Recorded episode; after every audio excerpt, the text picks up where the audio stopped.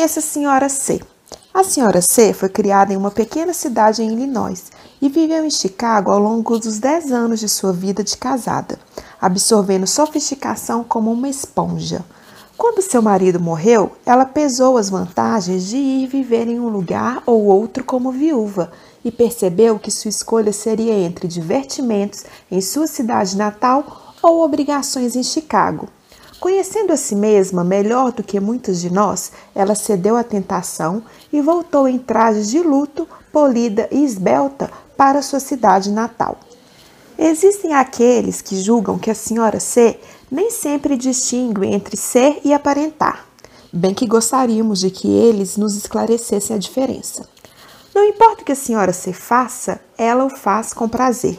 Sua casa branca é tão parecida quanto possível com uma casa que ela vira no cinema, com persianas amarelo-limão do lado de fora e piso vermelho chinês por dentro.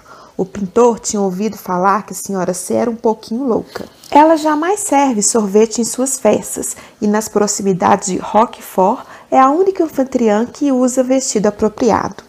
A maioria da cidade vive mais intrigada do que irritada com a senhora C, acreditando que ela não os despreza de verdade, mas que apenas vive como lhe agrada viver.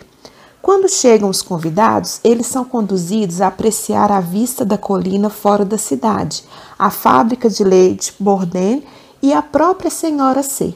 Seu vestido de noite em algodão, uma fita prateada na cabeça, cachos ao estilo da era vitoriana, os tapetes brancos, a cama sem pés e menus atípicos fornecem mais assunto do que os jornais diários.